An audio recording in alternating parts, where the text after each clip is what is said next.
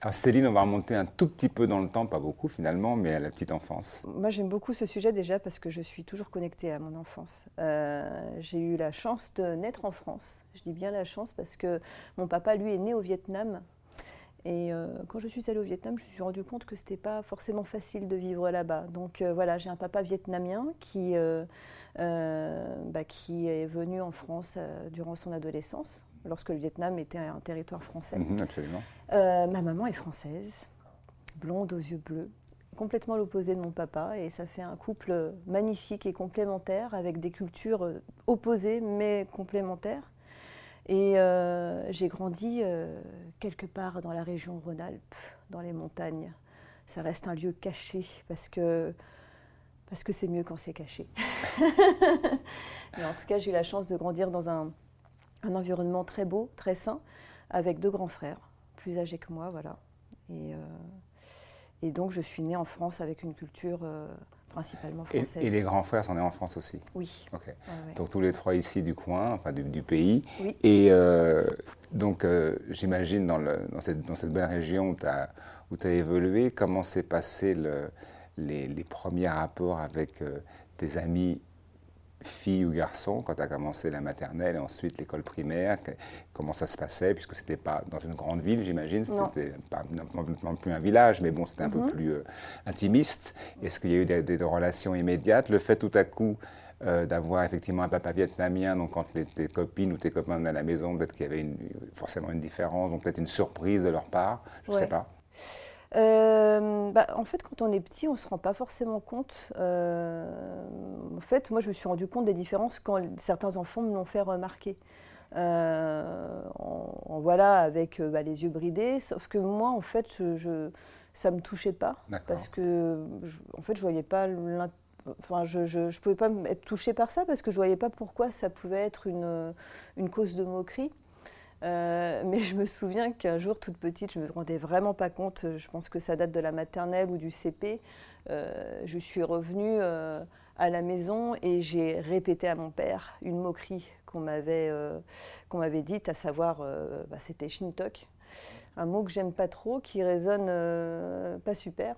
Et je lui ai dit, alors il l'a vraiment, vraiment très mal pris. Et c'est là, en fait, que je me suis rendu compte euh, de, la, de la violence en fait, du propos. En tout cas, j'ai compris que c'était mhm. une insulte. De cette différence-là, est-ce qu'à ce moment-là, papa a expliqué, t'as expliqué as des choses ou Non, pas du tout. non, ça a été la grosse colle. on parle d'un père vietnamien. Au Vietnam, on n'explique pas trop. D'accord, ok.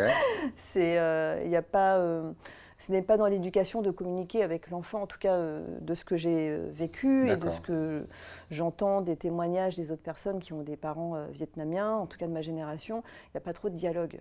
Donc c'est, c'est voilà, on se tait devant la Pas d'explication. Non, ça a été une colère immédiate et probablement que ça a été, ça a fait écho à une souffrance de sa part parce que je sais que lui. Euh, pour le coup, a vraiment euh, subi des, comportements racistes euh, à son arrivée, de la part de l'enseignement aussi, des professeurs, puisqu'il a fait partie de la première génération de Vietnamiens en France. D'accord. Euh, donc c'est normal que ça a pu éveiller euh, ce type d'émotion. Moi, en tant que gamine, forcément, j'avais pas conscience. Bien entendu. Euh, mais maman n'a pas aidé sur ce coup. Elle n'a pas pris la main pour justement essayer bah, de. ma mère est celle qui apaise les colères, donc elle est intervenue effectivement pour rappeler que, que bah, je n'avais pas conscience de ça. Maintenant, ça reste un événement très isolé. Je n'irai pas jusqu'à dire que je me suis fait harceler petite. Ça m'a marqué, mais ça a été quand même très très rare. Donc il y avait vraiment dans ton entourage, on va dire, depuis l'école primaire, etc. Ça se passait très bien, il n'y avait pas de soucis. Il y avait vraiment un échange avec copains, copines. On allait chez l'un, on allait chez l'autre. Il y avait des jeux, j'imagine, d'enfance. Tout se passait très bien. Il n'y avait pas du tout de, sentiment de différence et de, et de positionnement un tout petit peu en dehors du, reste des, enfants qui étaient présents. Non, la différence, c'était plus dans le côté euh, première de la classe qui, génère, euh, qui peut générer parfois euh, un regard. Euh, ah oui, d'accord, bon, bah, d'ailleurs, ok, elle fait partie du, du clan des meilleurs. Mm, mm. Et parfois, ça peut. des jalousies. ouais, voilà, mais forcément, parce que c'est vrai que dans, dans, la culture vietnamienne, encore une fois, il y a cette, cette idée qu'il faut être le meilleur, avoir les meilleures notes. Il y a vraiment le travail, le mérite le sacrifice sont des valeurs très fortes. Donc ça, c'était vraiment le message de papa, Oui. systématiquement Ouais, ouais, ouais. S'il y avait une communication, c'était là-dessus, en fait. Oui, euh, le- le- la figure du père, parce que c'est vraiment une figure, euh, est celle qui, euh, qui euh, dirige la famille et donc qui, euh, alors, qui la protège euh, vraiment de manière euh, loyale et, et solide, mais qui en même temps euh, choisit et, et, euh, et- et impose ses règles. D'accord, il avait la même relation avec tes grands frères Euh, oui, c'était pareil avec mes grands frères, mais comme moi je suis la petite, forcément euh, il, y a, euh, il y a eu un, un comportement protecteur beaucoup plus poussé. beaucoup plus important. Et puis le, raffo- le- le- le fait que je sois une fille aussi, hein, forcément, une fille euh, est forcément plus vulnérable d'après euh, les croyances de mes parents, donc euh, ça Bien joue aussi. Est-ce qu'il y avait une religion particulière de ton papa qui a été transmise chez vous, les trois enfants, ou pas du tout? C'était quelque chose dont on ne parlait pas et qu'il y avait une in- intégration totale au, au village dans lequel vous viviez euh, J'imagine l'église, des choses comme ça? Hum, alors euh, c'est vraiment la religion de ma mère qui a prédominé, ma mère étant euh, catholique, chrétienne, et euh, qui a vraiment euh, intégré ça à notre, à notre éducation. Donc on allait au catéchisme, euh, j'ai fait ma confirmation, j'ai été enfant de cœur. Oui, oui, si, si, c'était moi. Je connais, je connais le principe de l'enfant de cœur. Et j'en étais très fière d'ailleurs. Euh, mon papa, lui, n'a pas de, de croyance. Euh, il est arrivé, c'est quelqu'un de très. Alors je dis pas que c'est, bien sûr que c'est incompatible, mais c'est quelqu'un qui est ultra pragmatique. euh, qui euh, s'en est vraiment sorti tout seul, qui est beaucoup dans l'action, dans l'aspect hyper rationnel, et euh, il n'a pas développé cette spiritualité. D'accord. Euh, en revanche, il a toujours été dans le, dans le respect de la, la croyance de ma mère et a été. euh, euh, Enfin voilà, ils se sont mariés à l'église, donc c'est. D'accord, donc complètement dans l'acceptation. Mais est-ce qu'au Vietnam, il reste encore de la famille? Oula, bah, la moitié du peuple vietnamien, puisque mon nom de famille c'est Tran, donc l'autre l'autre partie s'appelle Nguyen, c'est. Donc, donc Non, j'en ai- j'en ai rencontré une partie Sur place là-bas ou Ouais. D'accord. et. euh, Donc ça veut dire que tu es retournée petite. J'y suis allée, j'ai découvert le Vietnam seulement après 30 ans.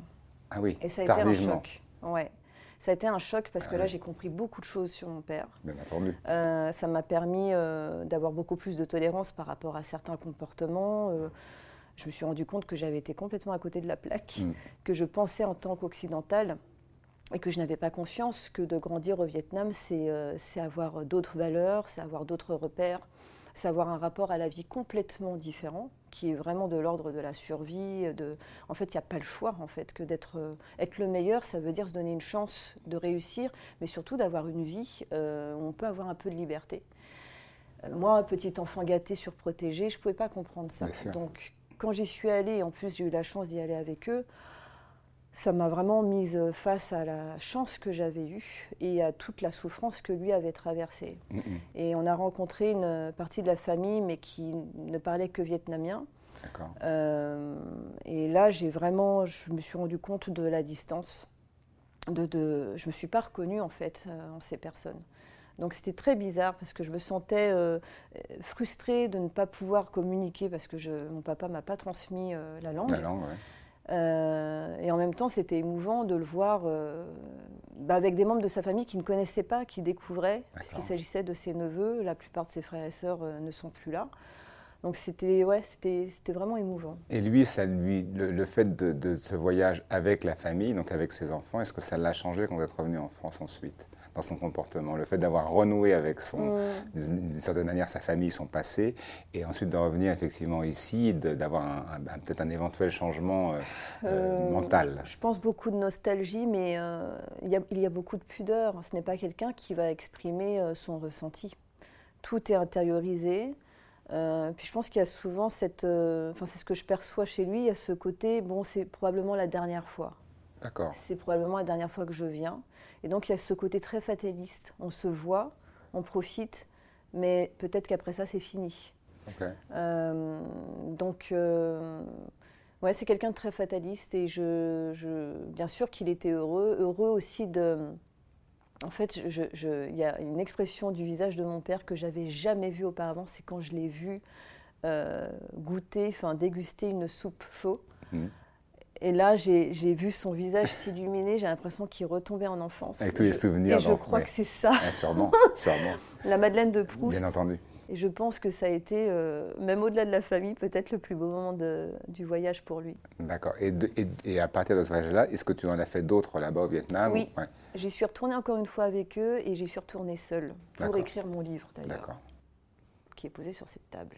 Donc tu as renoué beaucoup, forcément beaucoup avec toute la famille d'une certaine manière. Non, je, la famille sur place, moi j'ai j'avais rien, euh, comment dire, j'étais contente de les rencontrer, mais vraiment, il n'y avait pas de.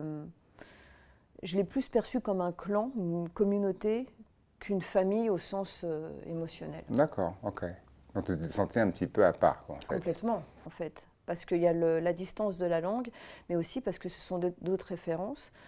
Il y a aussi quelque chose d'un peu particulier dans le sens où, comme il y a un esprit de clan, euh, il y a une, comment dire, je dirais pas une sorte de chantage, mais un lien qui, c'est bon, euh, aidez-nous quoi. Vous, vous êtes en France, euh, ce serait bien qu'on ait de l'argent. oui, oui, le, système à l'africaine aussi, celui qui est parti peut aider la famille qui est sur place. Ça. Mais ça t'a gêné ça? Euh, eh bien, euh, oui, parce que je, percevais quelque chose qui n'était pas de l'ordre du cœur, mais de l'ordre plus de. Euh, ouais, du, du, je sais pas, d'un système, mm, en mm, fait. Mm, Donc. Oui, mais justement, si tu sais que le système existe et qu'on le met sur le côté, tout à coup, il y, a une relation quand même qui va être un peu plus profonde, puisque c'est les gens de ta famille. Donc, c'est peut-être que tu n'avais peut-être pas envie d'aller peut-être plus profondément, que tu es vraiment ici en France, tu te sentais totalement française, puisque tu étais née ici. Donc, tout à coup, bon, c'était bien d'y aller comme ça, avec, avec tes parents et, tes grands frères. Puis finalement, mon pays, c'est la France, c'est là que je me sens bien. Je ne sais pas si effectivement la connexion m'a apporté quelque chose ou pas. Oui, moi, c'est vraiment. Euh, en fait, ça m'a fait, ça m'a fait prendre conscience de mon identité française. C'est ça. Euh, sans être chauvine, mais j'aime la France, j'aime son patrimoine et son histoire, j'aime sa culture. Euh, et je me dis quelle chance d'avoir grandi ici. Quand je suis allée là-bas et que j'ai constaté que pour un simple post Facebook, on peut être traîné en prison, ça remet un peu les choses en place. Quoi. Donc bien sûr, ça n'empêche pas d'avoir des revendications euh, ici. Mais enfin quand même, euh, je, je n'aurais jamais pu m'épanouir, avoir toutes ces expériences au Vietnam. Impossible. Donc, d'une certaine manière, je ne sais pas à quel moment, c'est parce que tu, me disais que c'était vers, euh, vers l'âge adulte, vers 30 ans à peu près.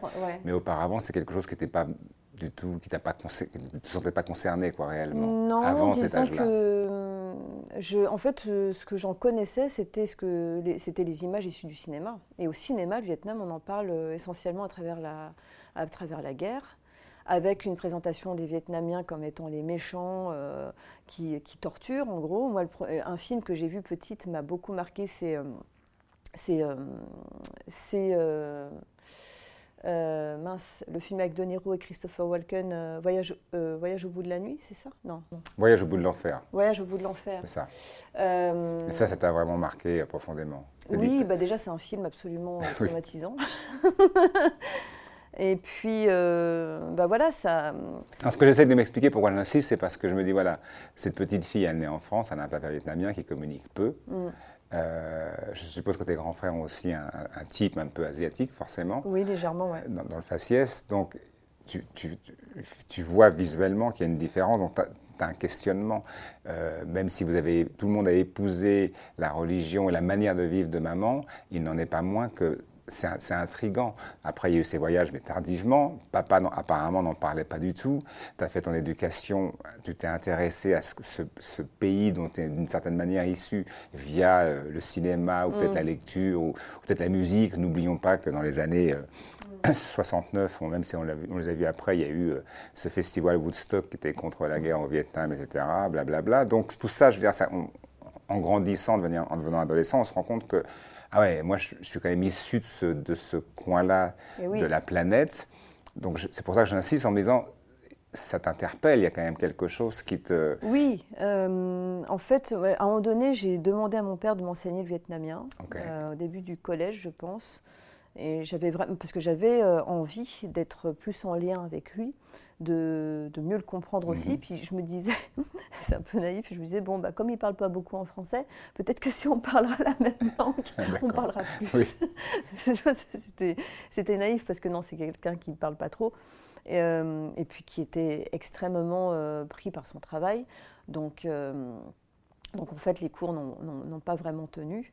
Euh, après, culturellement aussi, il y avait la musique que lui écoutait euh, pendant qu'il travaillait le, le week-end. Forcément, il travaillait le week-end. Ouais. Et alors là, bon, j'avoue que je peux pas dire que j'ai eu un coup de cœur, parce que j'avais plus l'impression d'entendre des chats miauler.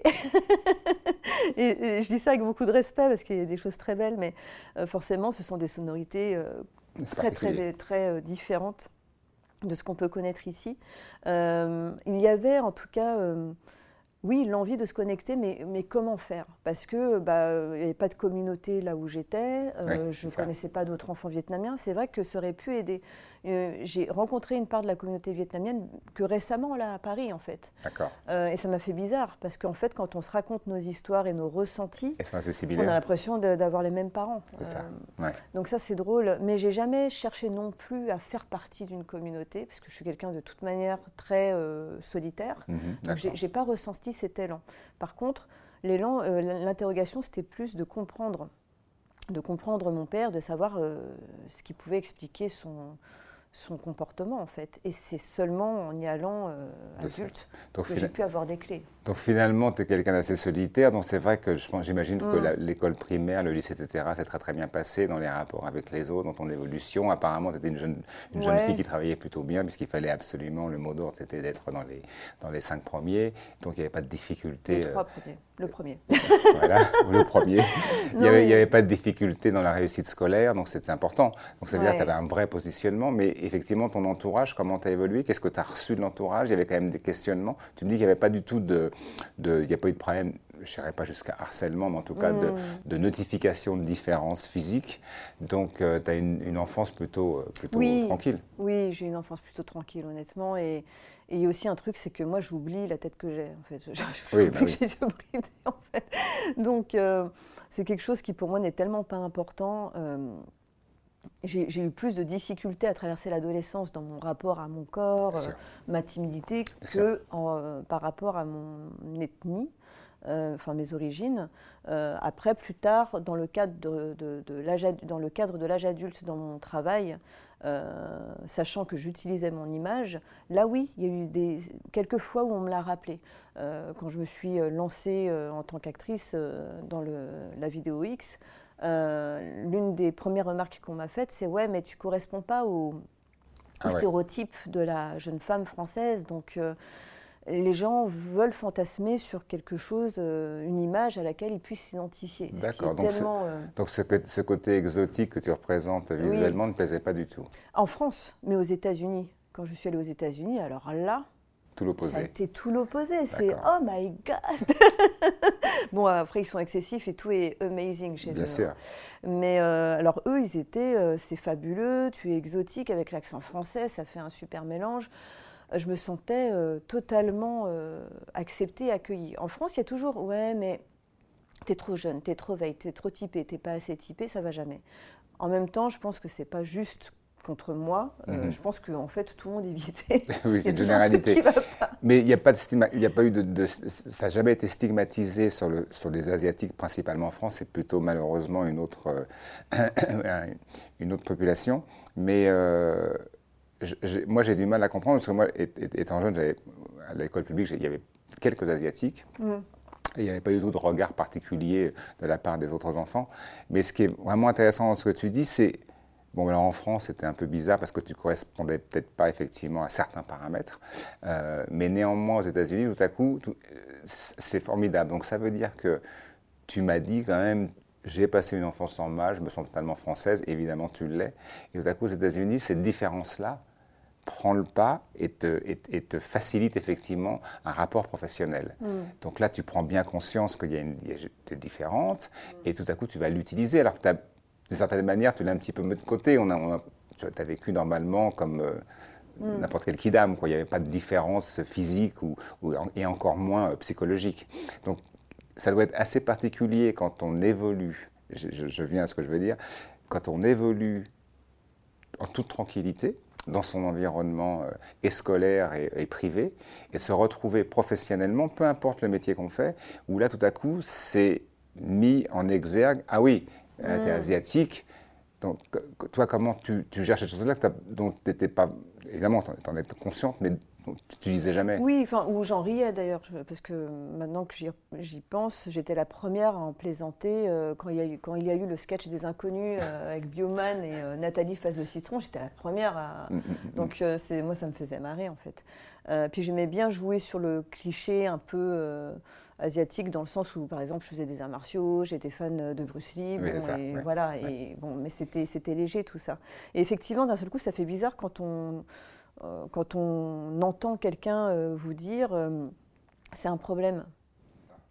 Alors que ça n'a jamais été. Ah bah oui, mm. c'est bon en même temps c'est un business. mais en fait, moi, je l'ai accueilli en me disant, bah oui, j'imagine que ce sont les blondes à forte poitrine qui vendent le mieux. Il y a des statistiques. Certes, mais psychologiquement, ce que je veux dire par là, c'est que psychologiquement, ça n'a rien changé à ta vision de ce que tu étais et ce que tu représentais. Euh, ou, en tant que femme, euh, d'origine asiatique mais française, est-ce que ça a changé quelque chose dans ta perception de toi-même? C'est plus psychologique bah, hein, que physique. Oui, ça m'a ramené à une différence. Et en même temps, j'ai un caractère qui aime bien ça. C'est-à-dire que quand on me dit ouais là c'est un problème où tu vas pas pouvoir, je dis ah ouais. ça, ça, crée un challenge. Et là j'ai l'héritage de mon père. C'est ça, d'accord. Et, quelque part là dans ces cas-là je me sens encore plus vietnamienne. Je comprends. En fait c'est dans l'adversité que je me sens viette. Parce qu'il y a un côté, euh, c'est euh, bah euh, en fait tu sais quoi, ça va être ma force. Donc puisque c'est une différence, ça va être un atout. Euh, moi, je me souviens aussi de Arnold, Arnold Schwarzenegger qui parlait de son accent très fort et à qui on disait Tu pourras jamais faire du cinéma. Et, euh, voilà, il s'en est servi. Et je suis plutôt dans cet état d'esprit où euh, soit on, perçoit une différence comme un handicap et on se victimise et on s'enferme là-dedans. Et c'est pas forcément conscient, bien sûr. Mmh, bien sûr. mais du coup, on valide. Euh, cette différence comme étant une faiblesse, soit on se dit bah ouais ok de toute manière je suis comme ça, je vais pas me débrider les yeux pour vous faire plaisir, ça serait ridicule. et donc euh, bah, peut-être que je plairais à moins de personnes, mais au moins je plairais peut-être même plus euh, parce que je n'appartiendrai pas à un stéréotype. En fait, moi, je trouve ça assez dévalorisant de faire partie d'un stéréotype. Euh, mais ça, c'est un âge adulte. On, effectivement, on a cette réflexion-là, cette analyse. Mais quand tu as 13 ans jusqu'à 18 ans, on peut imaginer que tu as envie de te teindre les cheveux en blond, euh, te les faire boucler. Moi, je les étais en rouge. Euh, mais parce que c'était la culture manga. Oui, voilà, ça. mais c'était pas dans la volonté de. de, de changer d'apparence. Ouais. Non, non. Euh, et d'ailleurs, le pseudonyme que je me suis choisi euh, durant ma carrière d'actrice, c'était euh, d'origine japonaise. D'accord. Alors j'étais un peu gênée par rapport à ça, parce que je me disais, ah, c'est pas très respectueux, je suis d'origine vietnamienne, mm. c'est un nom japonais. Mm. Ça, ça me dérangeait. Et, en même temps, les noms vietnamiens sont, ont une autre sonorité. Et au, bout d'un moment, je me suis dit, bah non, je vais choisir un, nom japonais parce que ça, ça sonne mieux, tout simplement. D'accord. Est-ce que tu as des enfants? Non. Tu n'as pas d'enfants? Pour l'instant, la transmission, l'héritage de papa du Vietnam et ce que tu as reçu et, de tes deux frères ne passera pas sur une, sur une prochaine génération pour Eh bien, eux ont des enfants. Hein. Ouais. ouais. Et alors, comment ça se passe justement? Parce que tu es, une tante, donc tu es la tante. Comment ça se passe? Au, au, niveau justement de cette transmission, c'est tellement important parce que mm. ces petits arrivent euh, totalement euh, ouverts. Mm. Et euh, comment parce que je pense qu'il y a des questions, alors évidemment pas quand ils sont bébés, mais quand ils commencent à, comprendre un tout petit peu les choses, en tout cas la curiosité de, savoir effectivement, bon, bah, alors papa, physiquement, il y a certainement des, des choses à marquer euh, au niveau du faciès, mais justement, il doit y avoir un questionnement. Ma tante, euh, euh, Céline, elle est le Vietnam. Bizarrement, ça n'a pas été évoqué. c'est pas Jamais. quelque chose. Donc, c'est vraiment pas. Faudrait que je leur demande. En fait, c'est une bonne idée d'ailleurs. À quel point eux se sentent connectés à cette culture, à quel point ils sont curieux. Mais effectivement. Parce qu'aujourd'hui, la carte du monde, elle est simple, hein, je veux dire, dans le mm. sens où il y, a une, vraie acceptation des différences. Je ne dis pas mm. que c'est, je parle pas d'intégration, je parle d'acceptation visuelle. On sait que voilà, il y a des Asiatiques, il y a des Africains, il y a des Arabes, etc. Donc on connaît effectivement certains faciès. On ne connaît pas forcément les langues, mais de plus en plus, puisqu'on a des moyens technologiques faciles, on, connaît les cultures. En tout cas, on, peut imaginer les cultures diverses. Hmm. Donc, ça veut dire que pour des petits aujourd'hui qui, sont, qui ont un, doigt, euh, l'information euh, sur un, ou un smartphone, un, ordinateur, il y a forcément des questions qui se posent. Je ne parle pas de leur entourage euh, à scolaire ou autre, ou de, leurs camarades. Simplement, effectivement, leur positionnement. Voilà, je suis ici de cette famille-là. Apparemment, hmm. le grand-père ne parlait pas vraiment, ou ne parle, parle pas beaucoup. quoi, je viens de là, mais donc on peut demander à nos tantes, on peut demander. Parce que parfois, le papa ne va pas forcément dire les choses, donc on a envie de savoir ce qui se passe un petit peu. C'est pour ça que moi j'ai insisté sur le fait que quand tu as été parti au Vietnam avec euh, tes parents et tes frères euh, la première fois, je pense qu'il y, a un nombre de questions incroyables qui, qui, doivent, qui doivent, venir euh, se bousculer dans ton esprit parce que c'est c'est non pas violent dans le sens péjoratif, mais c'est quelque chose de très très important, soudainement, quand tu as passé euh, mm. quelques années à, vivre normalement, euh, comme la plupart des gens, quoi. être complètement accepté, où il n'y a pas du tout de différence en tout cas. Oui, c'est un choc, mais en même temps, mes, mes, euh, mes neveux ne, enfin, voient quand même rarement mon père, donc je pense qu'il y a. et en plus, il s'est beaucoup adouci il est beaucoup plus expressif, il est très affectueux. C'est quelqu'un qui a beaucoup de cœur. Euh, donc, euh, euh, c'est vrai que quand il travaillait, il y avait cette, vraiment ce sens de la responsabilité avec l'âge, parce qu'il est quand même âgé aujourd'hui, euh, c'est vrai qu'il s'est plus transformé en papy gâteau. C'est ça. Mais est-ce que c'était un... Euh, il se questionne moins. Et, et je pense, il faudrait que je vérifie que j'ai l'une de mes nièces qui peut-être se questionne plus parce que c'est la plus marquée physiquement et je sais que elle, on lui a fait des remarques sur ses yeux. Donc c'est là en fait que ça va. C'est vachement important parce que tu es, es, une jeune femme, donc forcément mm. euh, la, petite va, va s'approcher de toi pour avoir certaines réponses qu'elle n'aura pas auprès de son papa. Mais euh, le grand-père, justement, c'était, enfin ton père, c'était un, j'ai l'impression que c'était vraiment le modèle, quoi. C'est-à-dire que c'était quelqu'un d'assez taiseux, mais finalement qui représentait vraiment la, la, ouais, le, modèle, c'est-à-dire c'était le socle. Ah, complètement. Et que, et que si, et, ouais, ça, et que si tu avais dérogé évidemment à ses envies qu'il n'exprimait pas forcément, mm. euh, ça aurait pu porter, te porter préjudice. Ah bah, D'ailleurs, ça a été le cas. C'était le cas, puisqu'à un moment donné, euh, j'ai préféré suivre ma voie plutôt que de que d'obéir à l'autorité. Euh, et ça a été, euh, ouais, ça a été fracassant parce que j'ai complètement, je suis allée à l'opposé des valeurs familiales. Et de ce qu'il souhaitait certainement pour toi. Bah non, mais lui, en fait, il souhaitait le meilleur pour moi en termes de sécurité. Donc c'était Sciences Po et c'était Bon, bah, tu feras ça, tu feras ce cursus, tu auras quelle telle euh, profession. On a tout préparé euh, mm, mm. durant toute ta jeunesse et ta scolarité pour que tout se passe bien, mais c'était euh, oublier bah, ma sensibilité, mes aspirations. et ta personnalité. Et, et, voilà, ça a été l'erreur probablement en fait, et ça, de ne pas tenir compte de ça. Et là, il y a eu un rapport difficile entre vous deux Oui, il y a eu vraiment une, période de, de, conflit. En fait, à partir de l'adolescence, ça a commencé à euh, moi, j'ai commencé à sentir une sorte de mal-être. Je sentais que j'avais besoin de trouver ma place, mhm. de, me définir sur un plan identitaire. Et lorsqu'on reçoit une éducation euh, autoritaire où il n'y a pas de place pour l'exploration, pour le libre arbitre, pour euh, commettre ses propres erreurs, pour justement commencer à avoir ses propres responsabilités, bah, c'est compliqué. Quoi. Euh, et donc, à un moment donné, ça fait un effet cocotte-minute. À partir du moment où j'ai été étudiante dans une autre ville, ça a été waouh, je peux faire ce que je veux. Et alors là, bah, faire ce que je veux, ça implique beaucoup de n'importe quoi aussi.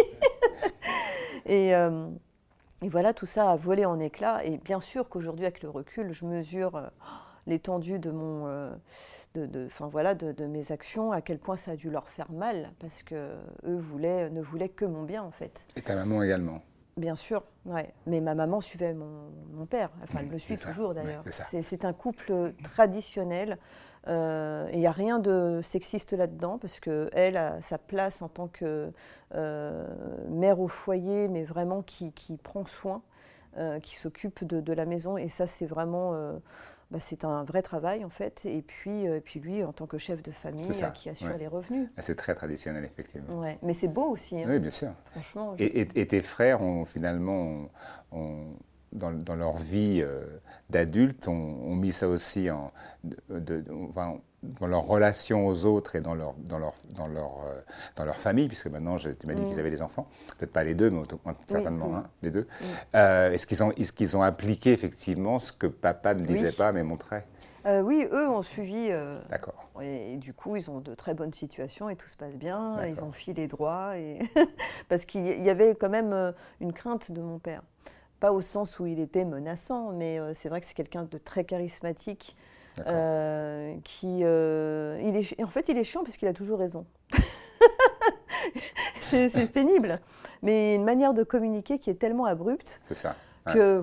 c'est difficile de le euh, recevoir. Mais, mais finalement, est-ce que ça ne veut pas dire que du fait d'être venu du Vietnam pour X raisons, qui sont mm. les siennes, et d'essayer d'effectivement, et d'avoir réussi à faire sa vie ici, avec, en mettant trois enfants au monde avec ta maman, euh, c'était pour lui, ses deux garçons et sa fille, effectivement, il y avait une ligne tracée, on n'en dérogeait pas parce que lui savait d'où il venait et pourquoi il est venu dans ce pays, justement. Il n'avait pas envie de retourner là-bas, en tout cas de faire vivre ça à ses mômes.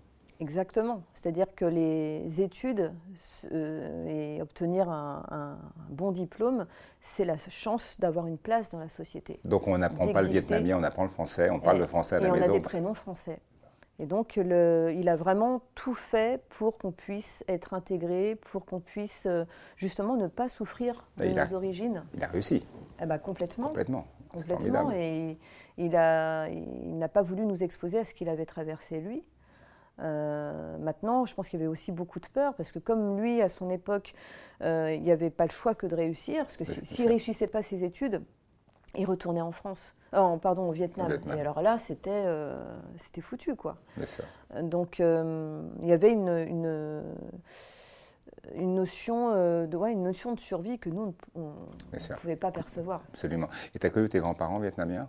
Non. Pas du non, tout. non. Non, puis je pense que ça n'aurait pas été une bonne chose parce que je n'ai pas entendu des bonnes choses sur eux. D'accord. C'était pas une famille aimante. D'accord. Donc ce qui veut dire que le noyau familial est quand même assez, euh, assez Très petit. Ouais. Ouais, ouais, on est un tout petit. Euh...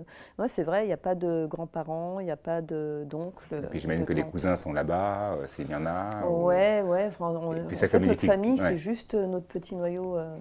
Donc ça veut dire que toi, quand tu étais toute petite, en tout cas toute petite, enfant, jeune enfant, ensuite jeune fille, ensuite jeune adolescente, tu t'es un petit peu, tu as créé ton réseau d'amitié et d'entourage, j'imagine, pour non pas te protéger, mais pour avoir effectivement euh, peut-être des réponses, euh, peut-être euh, des échanges profonds que tu n'avais peut-être pas à la maison parce que papa était tes œufs et, et, maman, gérait le, le, côté de la maison, donc forcément il fallait que tout fonctionne pour qu'il n'y ait pas de, vagues euh, euh, de, la part de ton père. Donc, est-ce que, tu t'es, sans le savoir, hein, puisque tu disais que tu étais très solitaire, est-ce que tu as eu beaucoup, beaucoup de jeunes, étant jeune, d'amis et qu'ensuite le réseau euh, s'est développé et qu'aujourd'hui tu es quelqu'un qui a effectivement un énorme réseau de, gens proches de toi dans tes relations amicales? Où tout à coup, tu vraiment, tu as tracé ta voie solitaire, tu n'as pas bougé, finalement, tu es un petit peu ce que tu étais, la petite Céline, quand elle est née. Oui, il y a toujours un côté très solitaire. J'ai beaucoup de... Comme j'ai euh, eu plusieurs activités, plusieurs vies, eh bien, je me suis euh, créé euh, un, réseau où enfin, je connais plein de personnes vraiment qui sont qui sont magnifiques. J'ai vraiment de très bons amis. J'ai euh, je me sens entourée, mais je reste quelqu'un de solitaire. Donc, ça veut dire que tu ne les considères pas presque comme ta propre famille. Ce sont tes amis, ce sont des gens très proches sur qui tu peux compter, tu peux appeler à n'importe quelle heure du jour ou de la nuit, mais sauf que ça, ça reste des amis proches. Bah oui, c'est pas. Non, non, mais ce que je veux dire, pourquoi, pourquoi j'insiste, c'est parce que tout à coup, mm. ce manque de avec, avec le père tel qu'il m'a décrit, et effectivement un petit noyau de famille mhm. assez rétréci, peut-être que tu avais besoin, il y avait des, avais des questions, des questions sur la vie, sur, des, sur plein de choses, sur toi, sur les autres, et qu'il y a certaines réponses que tu peux poser, certaines ah questions que tu peux poser à des gens très très proches en qui tu as totalement euh, confiance. ça c'est récent quand même. D'accord, mais pas, je, parle de l'enfance et de l'adolescence. oui, oui, d'accord. Non, non, non, euh, non. Alors là, pour le coup, effectivement, j'étais très solitaire. D'accord. J'avais pas de référent. Je n'avais pas de personne à qui euh, parler. Ça aurait été bien utile d'ailleurs. Oui, c'est pour ça que je, pose cette question. Donc comment, comment tu comment as eu cette, à trouver des réponses? Je ne sais pas. Bah, j'ai pas vraiment trouvé de réponse. J'avais surtout beaucoup de questions. J'écrivais, je tenais un journal intime que j'ai mm. gardé d'ailleurs et qui témoigne de ces doutes vraiment existentiel. Je lisais beaucoup, je dessinais. J'étais quelqu'un qui était très introverti et qui, à un moment donné, a explosé et qui s'est dit bon, allez, je pose mon cerveau et là, je vais être dans l'exploration sensorielle et utiliser mon corps. Et je vais jouer être quelqu'un d'autre pour me donner une chance de découvrir des choses que je me serais peut-être pas autorisée. Euh, dans ma vie, dans ma vie réelle. Quoi. Donc je suis imaginé un autre monde. Ça a été mmh. Ce qu'on peut appeler un mécanisme de défense ou en tout cas une, envie de transgression aussi. ça a été ma manière à moi en fait de, m'approprier ma liberté, de voilà, de l'utiliser à outrance même jusqu'à l'extrême pour euh, trouver des réponses. Les réponses, je les ai trouvées que très récemment, en fait. D'accord. Et le fait d'écrire mon livre, aidé, où je raconte ma vie de petite jusqu'à aujourd'hui, ça a été euh, thérapeutique parce que ça m'a permis de revivre chaque étape de ma vie au présent et de, d'être à nouveau connecté à ce que j'ai pu ressentir. C'est vraiment un parcours sur le ressenti, sur un chemin. Et donc, je pourrais dire que mes réponses, je les ai eues quand quand j'ai eu, euh, ouais, dans les, dans les 36 ans. Ah oui, oui. 37 ans. Oui, donc ça a mis un petit. Là, j'en ai 43. Oui, donc ça a mis un petit moment. Ah non, parce que tu sais, souvent dans la vie, on, on fait des rencontres mm. qui sont déterminantes. Euh, sur un choix de profession, sur une direction, euh, sur une. on, va, on, va, on, va, voyager, on va dans ce parce qu'il y a des cultures qui nous intéressent, cette forme de culture nous intéresse, etc. etc. J'ai pas l'impression que dans ce que tu me racontes depuis le début de notre conversation, mm. que tu as fait ces rencontres-là et qu'elles ont été assez tardives. En tout cas, c'est déjà venu de toi parce que tu as un peu implosé d'une certaine manière. Mm.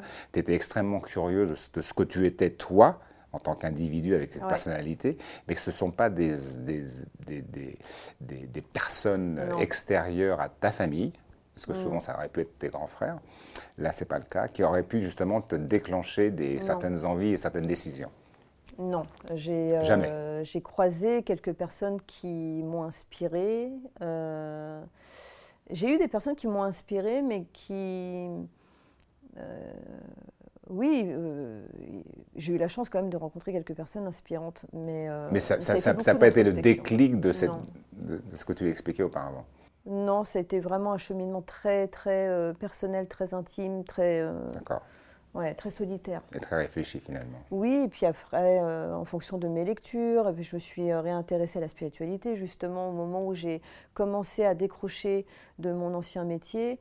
Euh, je me suis vraiment posé la question, mais qui es-tu? Mhm, Et qui mhm. veux-tu être? Mhm. Et en fait, c'est ça la vraie question. C'est bon, bah d'accord, je suis de sexe féminin, j'ai telle histoire, j'ai telle famille, j'ai telle origine. Qu'est-ce que je fais de tout ça? Parce que finalement, c'est à moi de définir ce que j'ai envie d'en faire. Mhm. Euh, on peut. Euh, euh, en fait, on a plusieurs possibilités. On peut très bien dire non, je suis l'héritière de cette histoire, je suis l'héritière de, l'histoire de mes parents, de, des blessures du peuple de mon père, des victoires. De... Certaines personnes se, construisent avec ça, avec mhm. une forte identité culturelle. Moi, je suis plus euh, centré sur l'individu. C'est certes, je prends en considération tout cet héritage, mhm. mais moi, aujourd'hui, là maintenant, qui j'ai envie d'être? Qu'est-ce que j'ai envie de laisser de côté? Parce que j'ai le droit, en fait. J'ai absolument le droit de dire oui, j'ai du sang vietnamien, mais je m'en fous. C'est pas parce que j'ai les yeux bridés que euh, nécessairement j'ai l'obligation d'appartenir à une communauté vietnamienne. Non, mais il y, a une forme d'appartenance génétique. Oui, oui, bien sûr, mais ce que, ce que je veux dire, c'est qu'on a, on a le choix. Bien sûr. Euh, on est, c'est pas parce qu'on a les traits ou des origines qu'on doit forcément prêter allégeance. Non, mais tu sais qu'on nous met souvent dans des on nous met souvent dans, des, tiroirs. Bien sûr. c'est compliqué. Mais moi, je me coupe de tout ça. Et en fait, avant de prendre en considération euh, ce que les autres me renvoient, ou c'est non, mais moi, en fait, qu'est-ce que je veux? Qu'est-ce que je fais de, ça, en fait?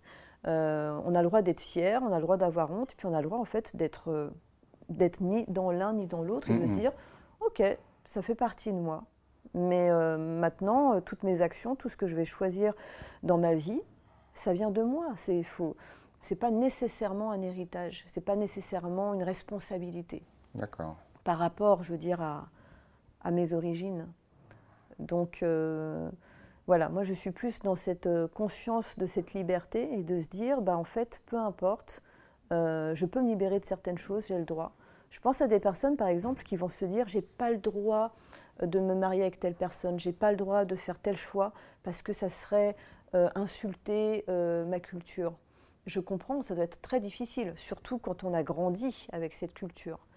Mais je crois que c'est important aussi de rappeler qu'on a le droit, il me semble, on a cette liberté de dire ben en fait, ça, je, moi, je fais le choix de, faire un pas de côté et de, de créer de, choisir mes valeurs. Mhm, d'accord, j'ai compris. Est-ce que tu penses, Céline, que ton, finalement, d'une certaine manière, ton papa était un petit peu trop protecteur? Alors bon, tu es jeune fille, dans ce monde, quand on est effectivement plusieurs enfants, on a deux garçons d'un coup, après on a une jeune fille, on fait super attention. Mais est-ce que tu ne penses pas que c'était un peu exagéré? Est-ce que tu l'as ressenti comme tel en euh, Oui, bien sûr, par rapport en plus à mon caractère qui avait besoin d'indépendance. Euh, oui, alors je ne suis pas en train de... Je ne lui fais pas ce reproche parce que je sais que c'était fondé sur euh, beaucoup d'amour. Mais en tout cas, je l'ai perçu, je l'ai ressenti comme étant excessif, ce sentiment de... Enfin, ce besoin de protection. Mais cette protection-là, il y avait quand même beaucoup d'amour qui passait, il y a beaucoup de tendresse, beaucoup d'affection. Tu sentais que c'était quand même difficile d'accès c'est avec le recul que j'ai compris que c'était de l'affection. Hmm. Euh, en fait, je sais que ça peut paraître bizarre, mais pour mon père, euh, être autoritaire, c'est aimer. C'est dire je te protège. Donc ne réponds pas. ne réponds pas parce que j'ai raison et moi je sais pour toi. Euh, bah oui, mais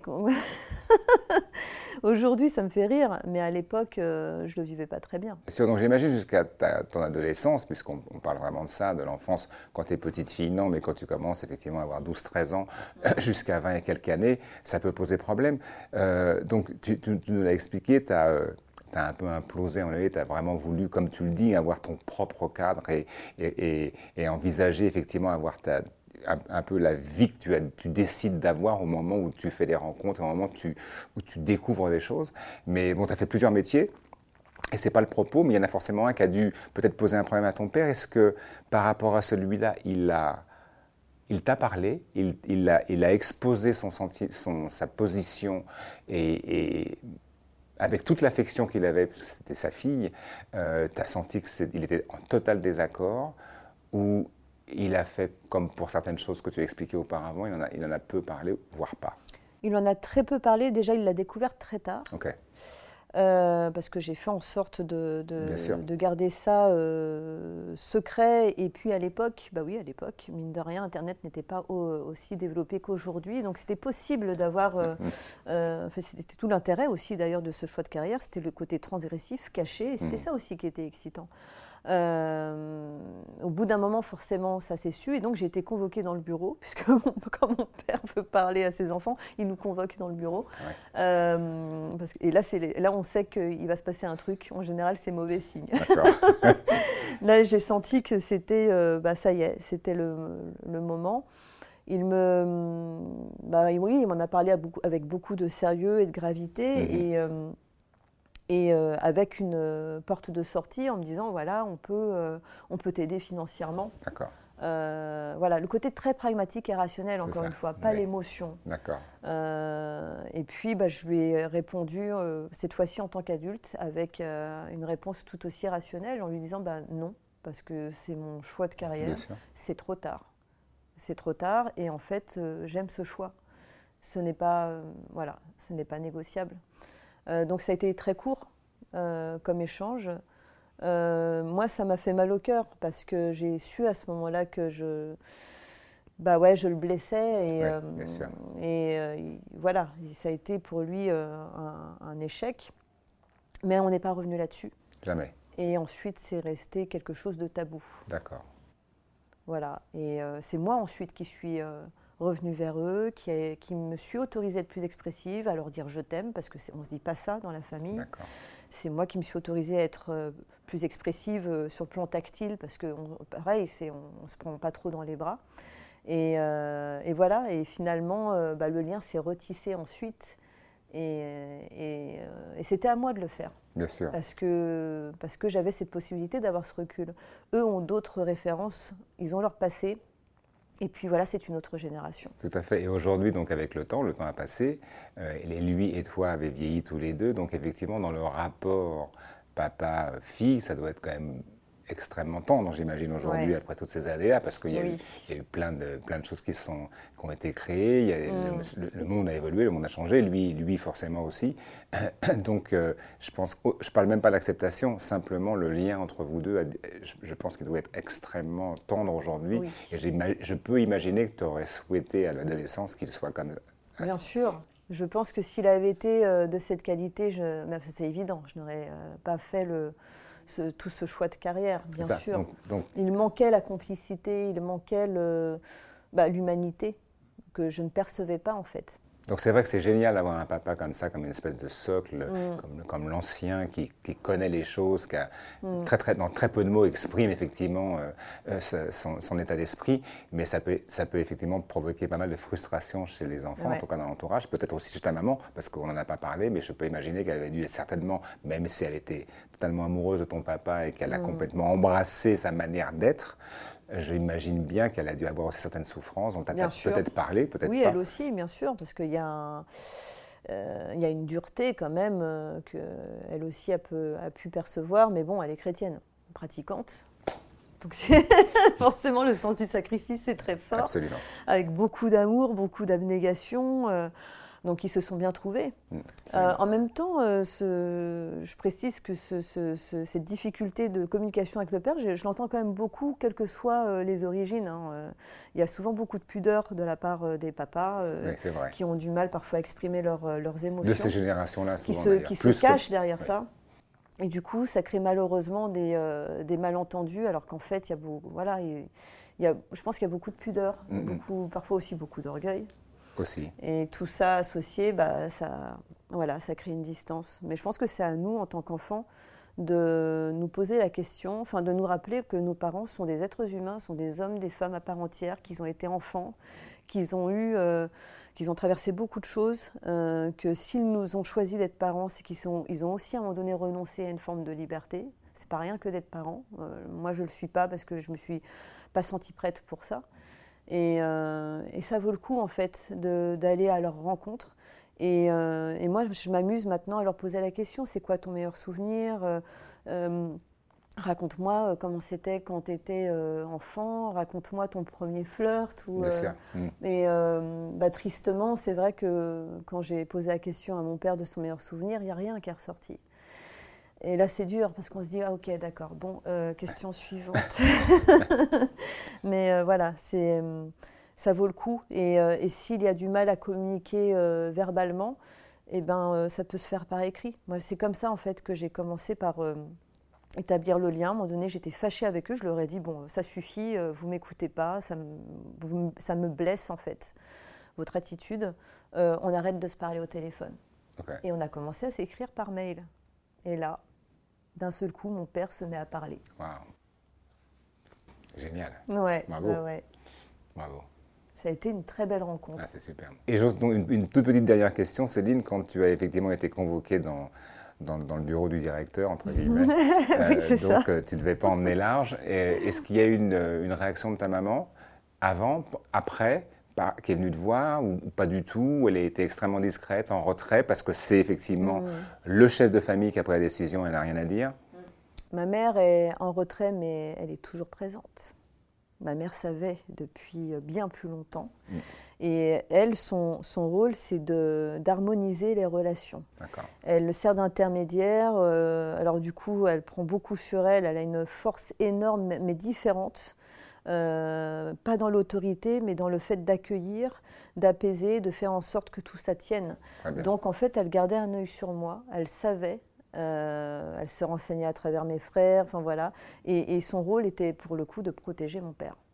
Donc après, elle a essayé de, d'apaiser cela. Temporiser, quoi. Ouais, oui, mm. puis ça m'a fait sourire parce qu'elle a beaucoup d'humour et à un moment donné, elle l'a presque engueulé. Alors, c'est moi qui avais mal au cœur pour mon père. Je me souviens qu'elle l'a presque engueulé en lui disant euh, Bon, écoute, tu l'as toujours dit d'être la, la meilleure dans ce qu'elle faisait.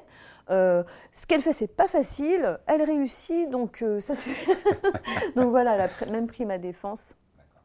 Euh, Est-ce qu'après, elle, avait un, elle avait un moment extrêmement euh, proche avec toi, de, de câlin, de, de, te rassurer, de, ou, c'était pas vraiment le cas?